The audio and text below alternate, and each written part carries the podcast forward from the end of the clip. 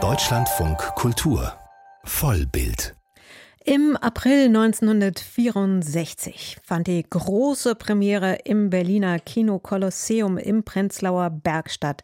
Zwei Tage später lief dann Nackt unter Wölfen im Kino an und wurde zu einem der wichtigen Filme für den antifaschistischen Gründungsmythos der DDR. Zum 60. Jubiläum der Premiere von Nackt unter Wölfen gibt es nun unter anderem eine Ausstellung an der Universität Erfurt.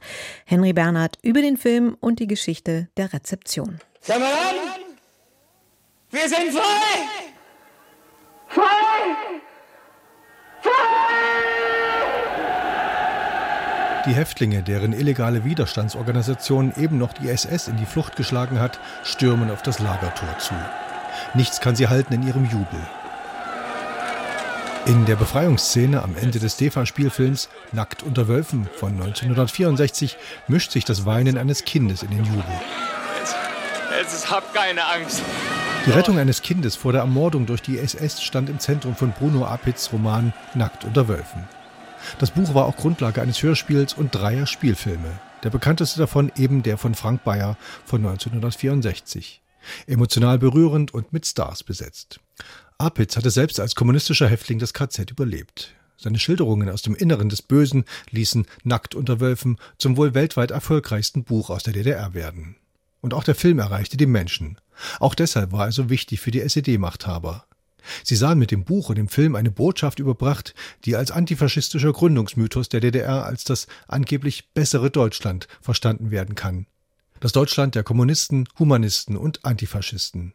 So sieht es auch der britische Historiker Bill Niven. Er hat ein Buch über Jerzy Zweig verfasst, dessen Schicksal als Vorlage für das Buchenwaldkind diente. Die DDR ist ein Staat, die irgendwie antifaschistisch entstanden ist, also durch den Kampf gegen Hitler. Buchenwald ist natürlich der ideale Ort dafür. Da wurde gegen Hitler gekämpft. Da wurde Hitler auch besiegt, direkt im Lager, laut Selbstbefreiung, wenn es wirklich eine Selbstbefreiung war.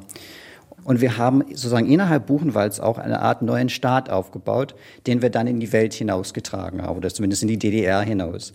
Da hängt die Geschichte Buchenwalds sehr eng mit einem Gründungsmythos der DDR zusammen. Zwar hatten Roman und Film auch international erheblichen Erfolg, aber ausgerechnet beim Filmfestival in Moskau 1963 scheiterten die Preisambitionen an einem polnischen Jurymitglied.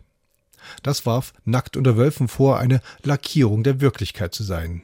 Der Film zeige eben nicht, wie in Buchenwald die Toten mit Bulldozern in Bergen weggeschafft worden seien. Am Beispiel des Films, dessen Uraufführung sich in diesem Jahr zum 60. Mal jährt, lässt sich studieren, wie Geschichte erzählt, konstruiert, umgedeutet und neu erzählt wird. Und das vor und nach 1989. Dieser Geschichte hat sich ein Seminar des Medienwissenschaftlers Michael Grisko an der Universität Erfurt gestellt.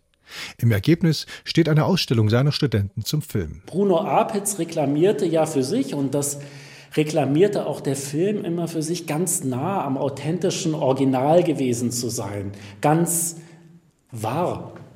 Auch das Ende, das heißt die Auflösung des Konzentrationslagers im Buchenwald, erzählt zu haben. Wir wissen heute, dass es eine Geschichte war, die aus einem bestimmten Blickwinkel erzählt wurde, die mit einer bestimmten Idee erzählt wurde. Und als die Studierenden tatsächlich merkten, auf welch komplexes Feld der Erinnerungskultur sie sich eingelassen hatten, begannen die spannenden Diskussionen bei uns im Seminar. Die Ausstellung der sieben Studenten ist zurzeit im Haus Dacherröden in Erfurt zu sehen. Sie thematisiert die Entstehungsgeschichte des Romans, der drei verschiedenen Verfilmungen, vor allem von Frank Bayers Kinofilmen. Auch den kommunistischen Widerstand, der im Zentrum der Rettungsgeschichte steht. Die Studenten erzählen auch, was im Film nicht zu sehen ist. Der Massenmord, vor allem an Juden, Kollaboration, Verrat, Selbstjustiz, Denunziation. Die Abwesenheit von Solidarität in der Gegenwart des ständig drohenden Todes. Sie stellen sich aber auch dem Dilemma, dass ein moralisches Handeln schlicht unmöglich war, wenn man im KZ überleben, anderen helfen wollte. Davon berichtet auch der Schirmherr der Ausstellung, der Thüringer Staatskanzleiminister Benjamin Manuel Hoff.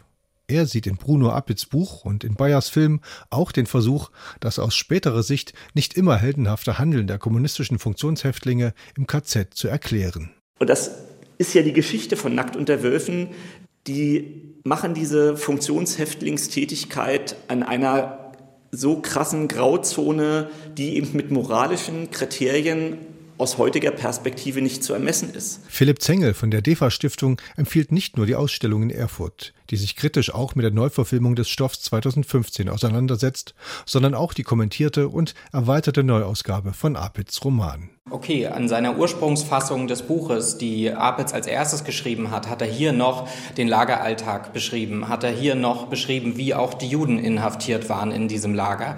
Wenn man das so aufgreift, dann finde ich, ist das der richtige Weg, sich den Sachen zu nähern. Philipp Zengel von der DEFA Stiftung im Beitrag von Henry Bernhard. Die erwähnte Ausstellung 60 Jahre nackt unter Wölfen zwischen Mythos internationaler Filmgeschichte und regionaler Erinnerungskultur ist zurzeit im Haus Dacheröden in Erfurt zu sehen.